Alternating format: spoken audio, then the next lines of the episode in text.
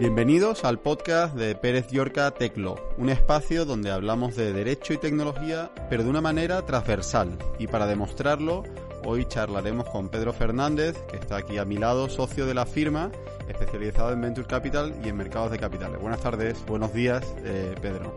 Buenos días, tardes, eh, Andy. Encantado, un placer estar aquí. Y como ha anticipado ya Pedro, eh, mi nombre es Andy Ramos, soy abogado del área de propiedad intelectual industrial y tecnología del despacho y hoy vamos a hablar de las SPACs, eh, que no quiero decir, no quiero anticipar eh, qué son, pero para eso pues le, le, voy a preguntar ya esta primera pregunta y entrando al grano, le voy a preguntar a Pedro, ¿por qué vienes a hablarnos de las SPACs? Bueno, lo, primero es, em, efectivamente, igual mm, puede resultar extraño que no vengo a hablar del COVID, pero vengo a hablar de algo eh, que, bueno, pues que de alguna manera durante los últimos meses eh, pues ha explotado, ¿no? Que es el, las famosas SPACs, ¿no? Bueno, pues teníamos, ahora explicaré tranquilamente lo que es. Antes hablábamos en, en operaciones mercantiles, hablábamos de SPVs, ¿no? Special Purpose Vehicles o vehículos que se crean con un, bueno, con un propósito especial para una operación. Estas SPACs son Special Purpose Acquisition Companies, es decir, sociedades que se crean para adquirir otras sociedades, como vehículos de inversión que adquieren otras sociedades, ¿no? Pero la gran particularidad es que son vehículos cotizados, ¿no? Que cotizan en un mercado oficial, ¿no? Pues, por ejemplo, en, nuestras bolsas de valores o en, la bolsa de Nueva York, ¿no?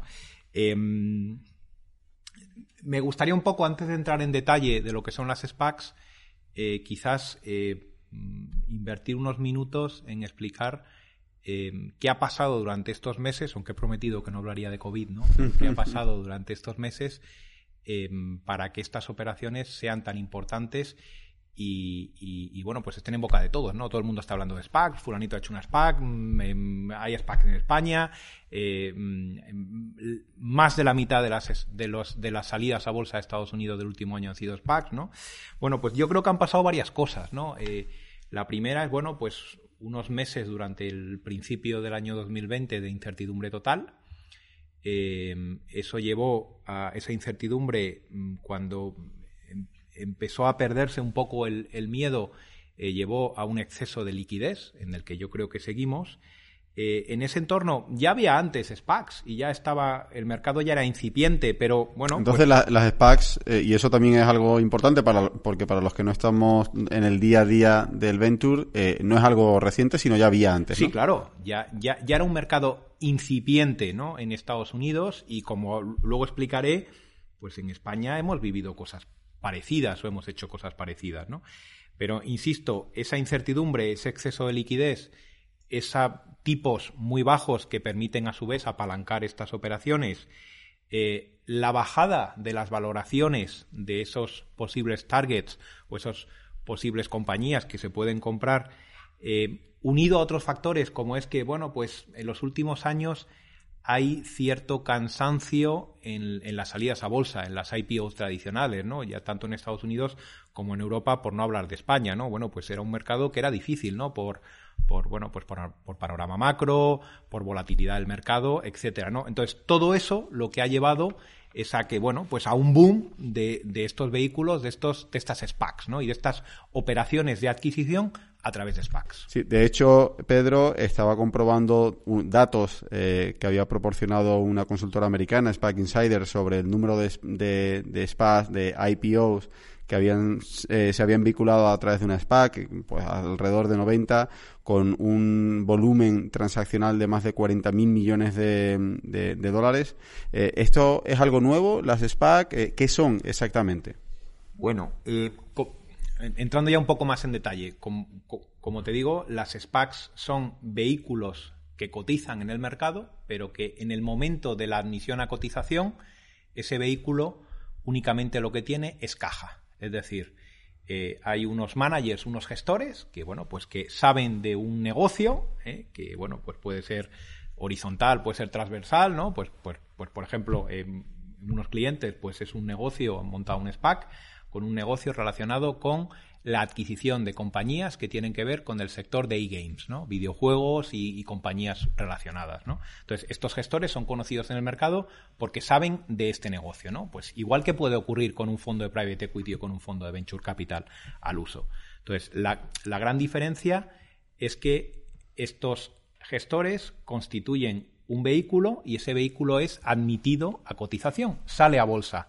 Y entonces en el proceso de admisión a cotización, bueno, pues mm, y, o con los gestores y bancos colocadores barra aseguradores, como en cualquier proceso de salida a bolsa, bueno, pues la compañía a través de un proceso de oferta pública de suscripción capta fondos del público, dinero, bueno, las, cifras que tú acabas de dar, datos medios del mercado americano, bueno, pues las cifras del mercado americano siempre son así, ¿no? Eh, con respecto al mercado europeo, eh, bueno, pues lo que, lo que están es preparados para encontrar targets en el que invertir eh, ese dinero. Pero insisto,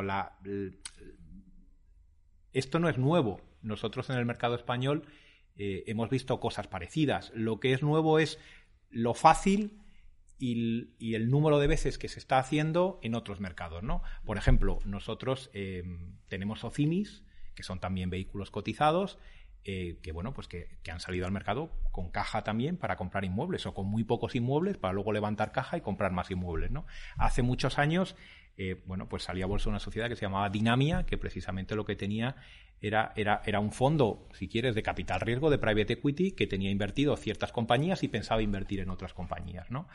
Em, lo que es nuevo es este concepto de que en lugar de, eh, bueno, de que un fondo de inversión, un fondo de capital riesgo, eh, hay personas que invierten en, en, ellos y son vehículos no cotizados, por tanto no hay liquidez. Lo que es nuevo es hacerlo con carácter general en un vehículo cotizado en el que todo el mundo, bueno, pues tiene la liquidez propia del mercado. ¿no? Hmm. Hablas mucho y utilizas mucho la palabra vehículo. Eh, pero en realidad, y, ya y, bajándolo al, a la tierra, ¿ese vehículo qué es? ¿Cómo se monta? ¿Qué estructura tiene? ¿Esto es como una startup? ¿Es una SL? ¿O, qué naturaleza, qué figura jurídica tiene este vehículo? Bueno, es, es una startup, si lo piensas, ¿no? Es una startup, eh, es una startup de, de, unos gestores. Unos gestores tienen, tienen un, un know-how. Eh, si piensas en una startup, hay unos founders, ¿no? Hay unos fundadores eh, mm, que saben programar y constituyen una startup y, programan un software, ¿no? Bueno, pues aquí hay unos gestores que saben del mercado, saben comprar y vender compañías, entienden ese mercado y, bueno, pues crean un vehículo. Para que el vehículo sea cotizado en España, necesitas que sea una SA y que las acciones estén representadas mediante anotaciones en cuenta. Por, lo tanto, el vehículo es una SA. Y, es, eh, y tú crees, en tu experiencia también, aunque un poco ya creo que, la, que lo has respondido, pero es, es, algo arriesgado, es un vehículo o es una fórmula eh, arriesgada que, que, tenga que tener pues un extra de celo o extra de, supervisión.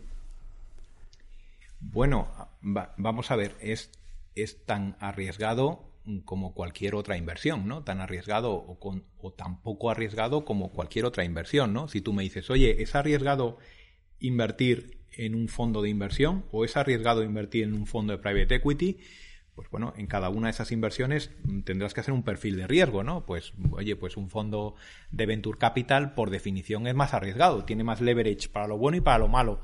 Un fondo de, vamos, yo, no soy financiero, pero un fondo de bonos, pues en principio mm, es menos arriesgado, pero también el upside es mucho menor, ¿no? Eh, por tanto, yo no creo que esto sea más arriesgado que otras inversiones, ¿no? Es verdad que se lo llaman en, algunos sitios blank checks, ¿no? Porque es un cheque en blanco eh, a los gestores, porque tú inviertes en una compañía cotizada, pero no sabes a, qué se van a dedicar.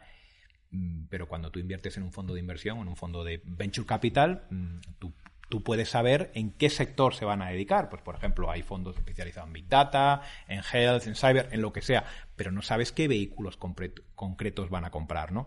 Yo creo que aquí, además de todo eso, eh, bueno, pues tienes una seguridad adicional, ¿no? Que es que, bueno, pues en toda esta estructura, eh, una vez que el vehículo ya está constituido, ya está cotizado y ya ha levantado el dinero que necesita para, para empezar con sus actividades, eh, los managers, los gestores tienen un plazo de tiempo para hacer esa adquisición, que bueno, pues en los documentos, eh, digamos, en el folleto informativo de la salida a bolsa o en los documentos, digamos, constitutivos de todo este proceso, pues habrá quedado especificado pues el sector o el importe mínimo y, una vez que tienen identificado el target, le preguntan a los accionistas, ¿vale? Si quieren o no quieren, por unas mayorías que hay que definir. Bueno, aquí bueno, no, no hay nada escrito en la piedra, ¿eh? por unas mayorías que están por definir, pero por ejemplo, si un 80% vota a favor, pues se hace la adquisición. Y aquellas personas que voten en contra eh, pueden pedir un derecho de separación, es decir, que le devuelvan su dinero.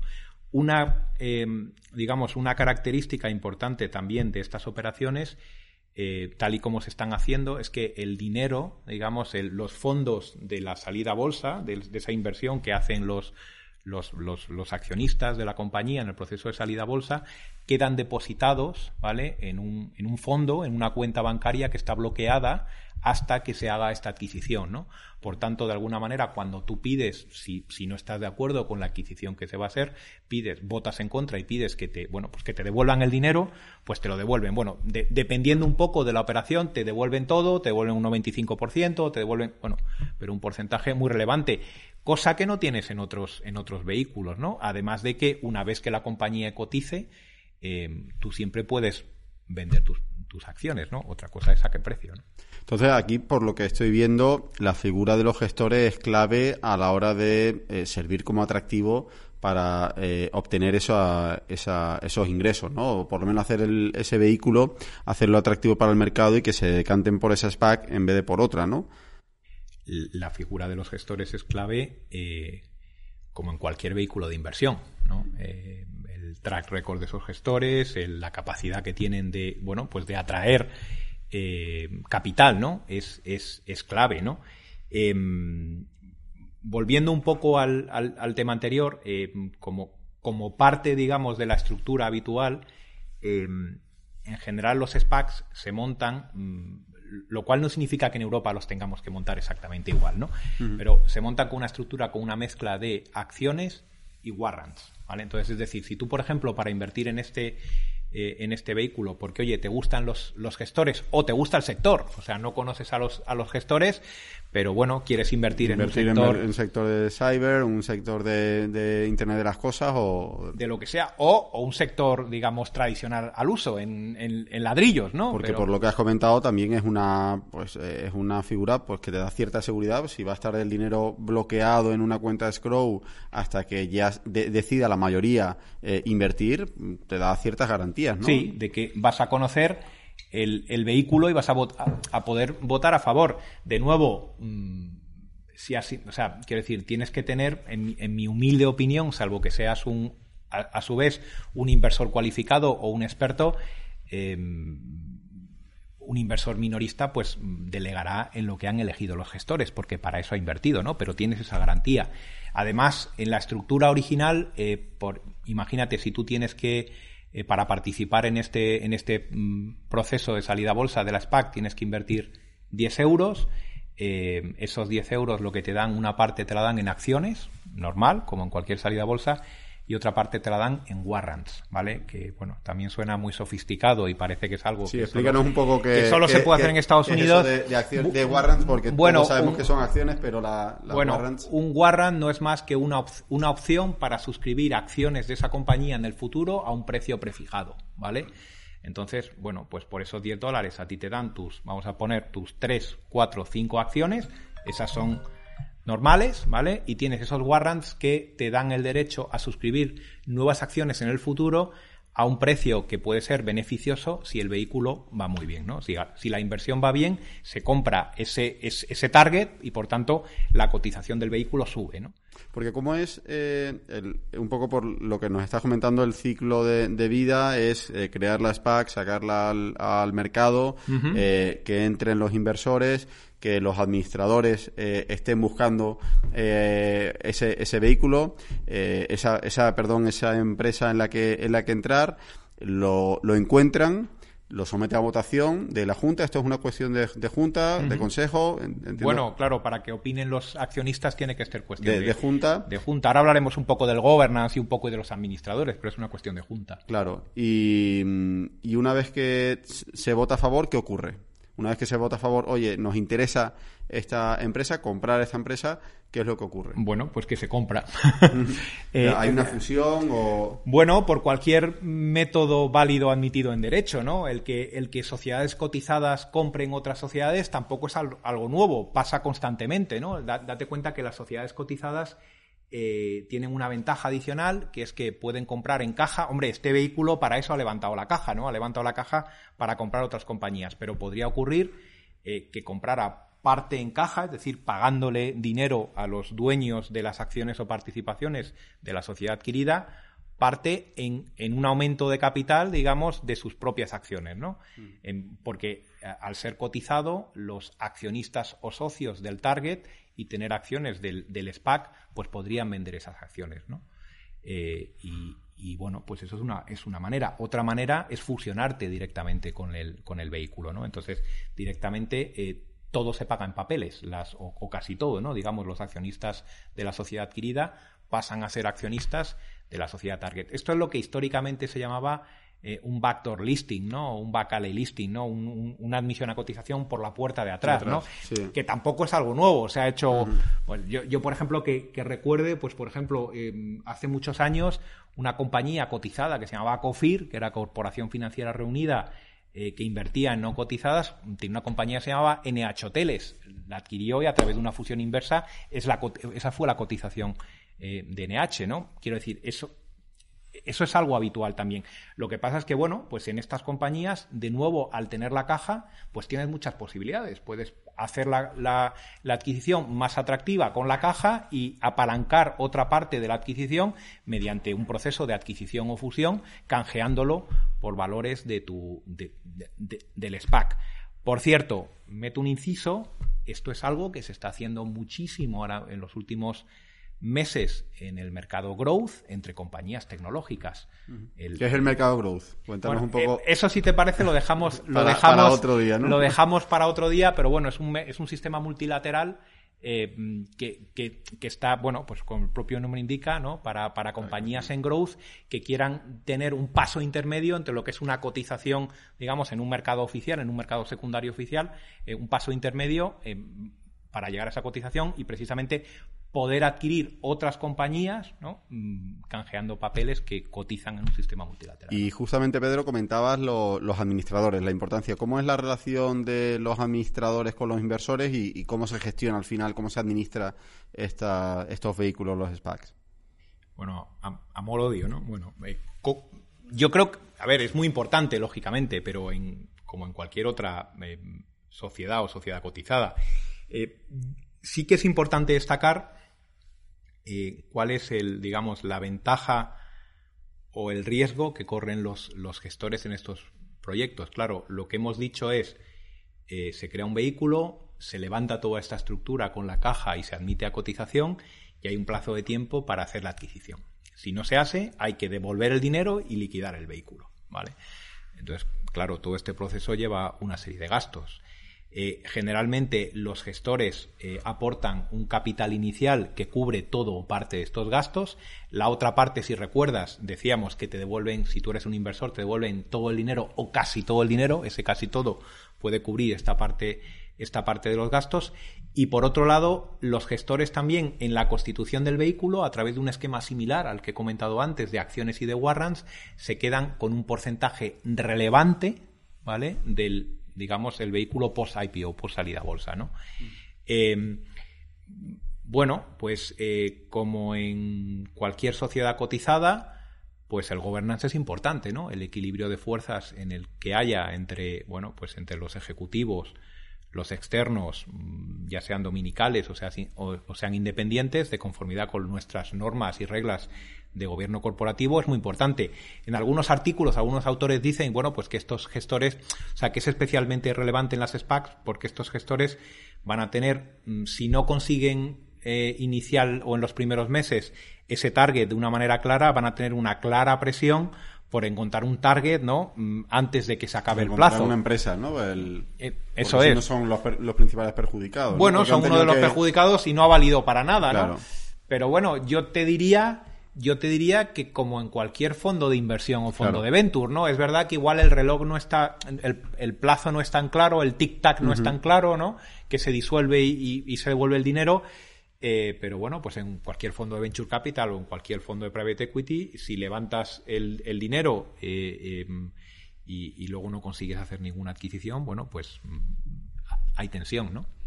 Y además este, eh, hemos estado o estamos hablando mucho de, Estados Unidos, estaba viendo aquí cifras tanto de Estados Unidos como de, España. Obviamente los números en Estados Unidos son muchísimo mayores en, volumen de, operaciones, números y en la cuantía de las operaciones, pero en general 2020, a pesar de, la COVID, y, no queremos hablar de la COVID, pero a pesar de eso, eh, no ha sido un, mal año, ¿no? Eh, España ha sido un buen año, el mercado de las fusiones y adquisiciones del M&A ha sido un buen año.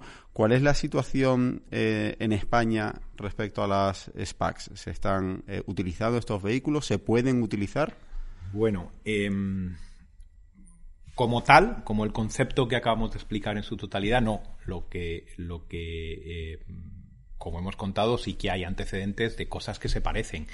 Eh, bueno, yo creo que todos o casi todos los despachos estamos enredando con algún proyecto o respondiendo a alguna consulta en relación con esto. Eh, a la pregunta si en España se puede hacer, pues yo creo que sí. O sea, nosotros por un lado tenemos una, una normativa de mercado de valores muy completa, que nos permitiría hacer cualquiera de estas cosas adaptándolas, mm, bueno, pues ya sea las particularidades de nuestro mercado, ¿no? O de los mercados, si quieres, continentales versus a los mercados anglosajones, ¿no?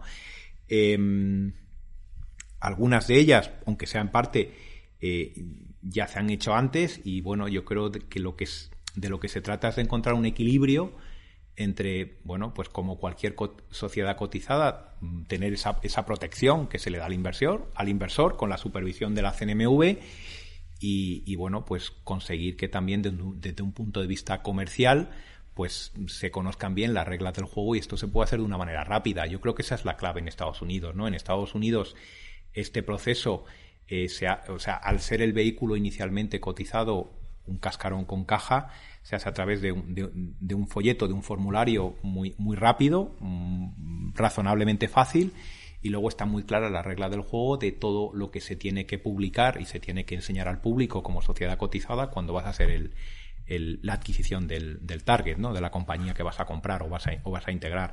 Bueno, mm, yo creo que seremos capaces de encontrar este. este ¿Crees que veremos en 2021? Yo estoy, yo estoy seguro que sí. Eh, vamos, por declaraciones me consta que el antiguo presidente de la CNMV estaba a favor de, de, fomentar estos vehículos.